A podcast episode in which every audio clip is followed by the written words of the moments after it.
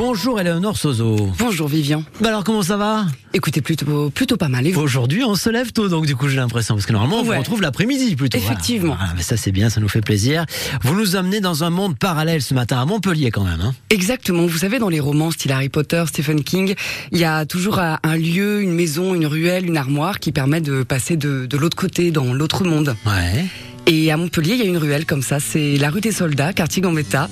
Il y a une école primaire, un bouquiniste et une vitrine dans laquelle trônent des clavecins. Des gros, des petits, des dodus, des bleus, des verts, des dorés.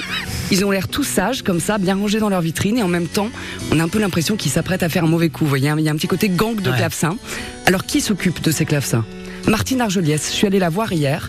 Son atelier, c'est The Place to Be. Il y a des clients partout, un salarié qui accorde, le téléphone qui sonne de ouf.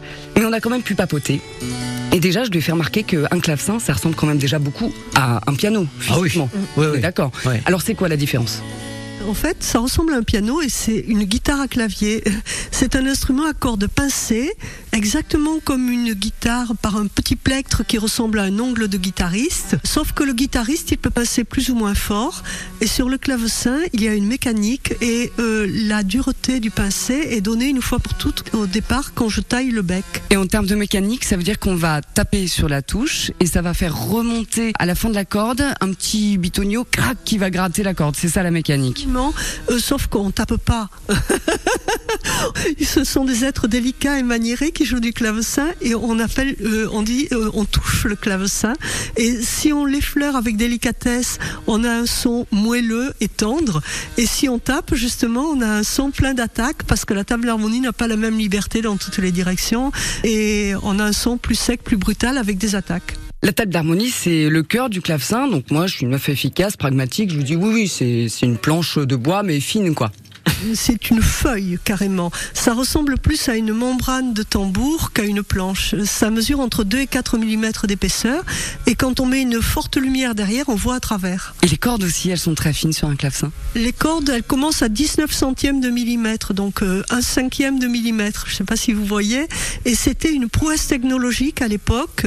Euh, les fileurs de cordes de Nuremberg, qui était la ville du monde où on faisait les plus belles cordes de clavecin, détenaient un, un savoir euh, extraordinaire. Et ils avaient des corporations, des syndicats, euh, qui, pour éviter la divulgation du, savoir, les faisaient abattre quand ils quittaient la ville sans autorisation. Ah oui, c'est chaud quand même d'être. euh, ça ça n'existe plus maintenant, Martine, rassurez-moi. Euh, à l'heure actuelle, le syndicalisme est beaucoup moins efficace.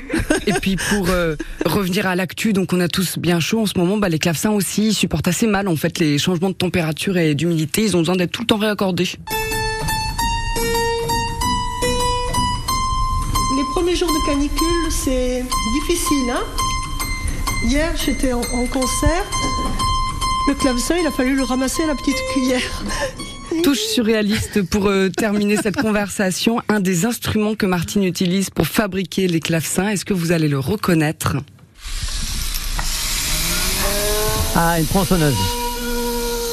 Ah ça c'est un, Ah non. c'est un truc de dentiste. Oui c'est le truc euh, chez dentiste. Exactement, c'est une fraise de dentiste et donc euh, accrochée à, une, à un pied à perfusion. Euh, Laissez-moi vous dire que Martine qui slalom entre ses clavecins avec sa fraise de dentiste accrochée à son pied à, à- à roulette, là ça vaut son, son pesant de cacahuètes. Moi j'étais pas prête hier matin. Voilà, c'était Martine Argeliès. Eh Ben voilà, ça fait du bien de découvrir comme ça des, des lieux, des endroits. Merci Léonore Sozo, euh, à retrouver sur francebleu.fr bien évidemment.